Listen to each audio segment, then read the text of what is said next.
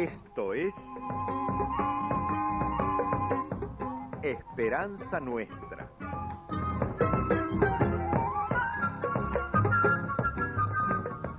Un programa del Centro de Comunicación Nuestra Señora de Luján.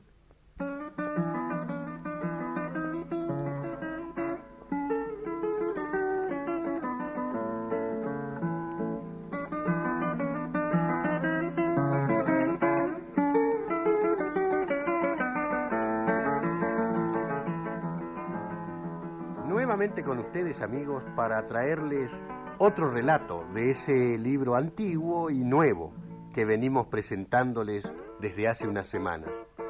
Es el libro que llaman de los Hechos de los Apóstoles, que cuenta las cosas que le sucedieron a los primeros seguidores de Jesús.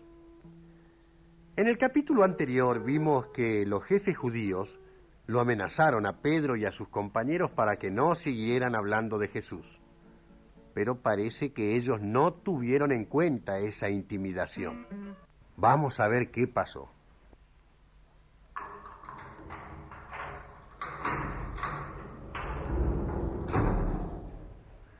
Volvemos a encontrarnos, amigo. Así parece. El consejo de los ancianos y los sumos sacerdotes le pidieron a usted y a sus amigos que no volvieran a hablar acerca de... De Jesús. de- eso, de Jesús. De ese hombre que fue... Mi maestro, señor. Nuestro maestro. Ah, sí, sí, sí, claro. Para ustedes fue su maestro. Lamentablemente Jesús no acabó bien. Ustedes sentirán mucho su ausencia, ¿no es cierto? ¿Cómo no la vamos a sentir? Algún día los responsables de esa muerte tendrán que dar cuenta de ella. Habría que discutirlo. Por otra parte, se hizo un juicio, se trajeron pruebas y se tomó la decisión lamentable de pedir su condena porque se vio que había fuertes razones para hacerlo. Ustedes renegaron del santo y del justo y mataron al autor de la vida. Esa es la verdad, señor. No podemos dejar de decirlo. ¿Ve? Usted está cerrado en su punto de vista. No acepta razones. ¿Qué razones hay para justificar un crimen? A Jesús había que eliminarlo porque a ustedes le molestaba su presencia.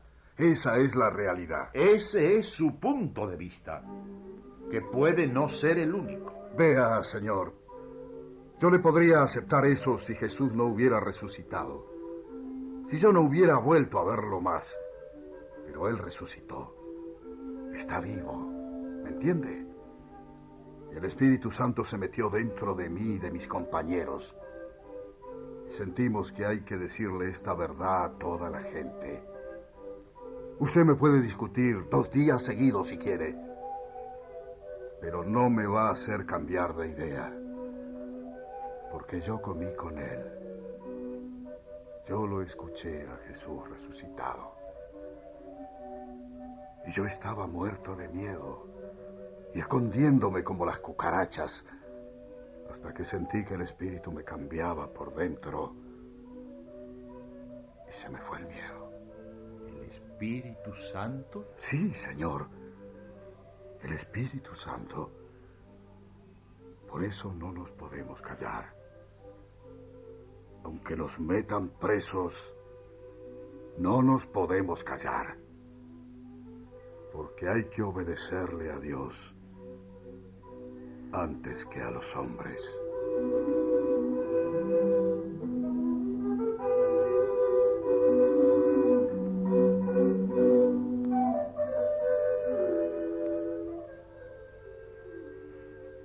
Son fanáticos peligrosos.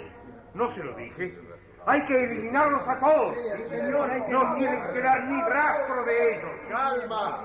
Nos ¡Calma! están desacreditando delante de la gente y usted me pide calma. Yo acabo de hablar con Pedro en la celda donde lo tienen detenido. El hombre se expresa con mucha seguridad, como un iluminado. Eso es lo que yo le digo, maestro Gamaliel. Son una secta de iluminados que siembran confusión en el pueblo. Si me permiten, si me permiten, y aunque no les parezca bien, Yo les digo que si lo que Pedro y sus compañeros quieren hacer es un invento de ellos, eso se va a terminar solo. Pero si verdaderamente viene de Dios, no vamos a poder destruirlos. Yo al menos no quiero correr el riesgo de embarcarme en una lucha contra Dios. Está bien. Dejaremos en libertad a Pedro. Pero que no se lo lleve gratis. Faltaba más. Unos cuantos azotes no le van a venir mal. Muy bien, muy bien.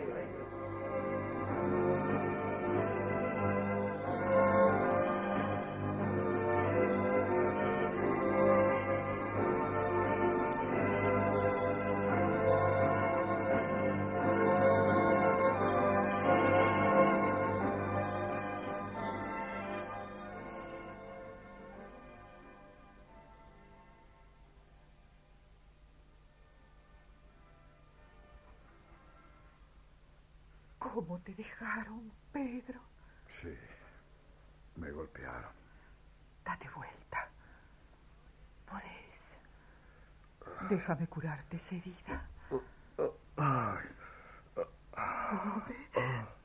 ¿Querés un poco de agua? Bueno. Tengo miedo, Pedro. Te van a matar. y bueno. Si me matan será porque Dios lo dispone así. Ay, estoy jugado, Salomé. La mano viene dura. Sí, sí, viene muy dura. Me cuesta esto, no te lo voy a negar. Esta paliza no me la esperaba. Pero el Espíritu Santo está. Vos lo sabés, Salomé. Vos también lo sentiste. ¿O no? Sí. Entonces, hay que seguir. No podemos dejar de hablar de lo que hemos visto, de lo que hemos oído. Pedro. Jesús vino a traer la paz, la justicia para todos, jugarse.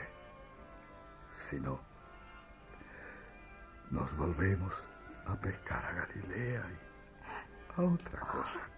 Vos tenés mucha fe, Pedro. No, no, no. Si una vez le dijimos justamente eso a Jesús,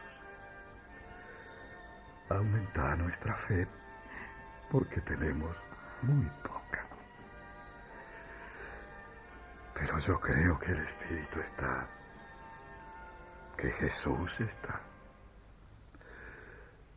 Eso me hace muy feliz. Y quiero seguir luchando. Yo te voy a acompañar, Pedro. No te voy a dejar ahora después de tantas cosas que hemos vivido juntos. Gracias, Salomé. Dios, vos que hiciste el cielo y la tierra, vos que resucitaste a Jesús, tu Hijo, mira que nos estás amenazando. Danos fuerza para anunciar tu palabra con libertad. Extendé tu mano para que se realicen curaciones, beneficios, justicia, en el nombre de tu santo servidor Jesús.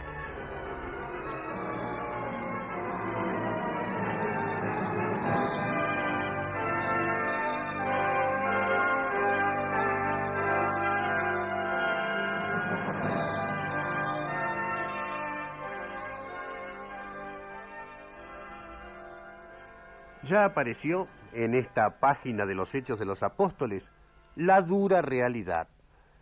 La fe en Jesús trae problemas, produce conflictos, porque el Evangelio marca una manera de vivir, exige justicia, desprendimiento, amor, y eso va contra las inclinaciones egoístas que todos tenemos.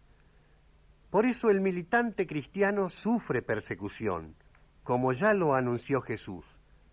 Si a mí me persiguieron, decía él, a ustedes también los perseguirán. Ayer fue Pedro y sus compañeros, y hoy son tantos obispos, sacerdotes y laicos que han muerto por ser fieles al mensaje de fraternidad que trajo Jesús. Hace unos años, en 1980, el obispo de El Salvador, Oscar Romero, celebraba la misa por un difunto en medio de la guerra civil que todavía arde en esa nación latinoamericana. Una guerra donde los que tienen privilegios no quieren ceder ni un palmo de justicia a los pobres. Un solo balazo en el pecho, disparado desde la puerta de la capilla, hizo caer sobre el altar al obispo que desde tiempo atrás se jugaba por los humildes de su patria, por los desposeídos, por la paz de esa tierra donde las plantaciones de café son el signo de tremendas injusticias. Nunca Monseñor Oscar Romero había aceptado que nadie lo custodiara. Viviré hasta que Dios lo disponga, decía. Que yo sepa, Jesús nunca tuvo guardaespaldas. Como tantos otros, Oscar Romero, cristiano y salvadoreño, siguió escribiendo la historia de lucha, de sangre y de vida que empezó con Jesús, siguió con Pedro y sus compañeros y continúa hoy hasta que el Señor vuelva con gloria para ponerle el punto final a esta marcha en que el bien acabará triunfando sobre todos los males.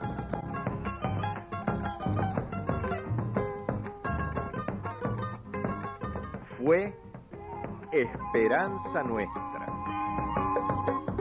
un programa del Centro de Comunicación Nuestra Señora de Luján.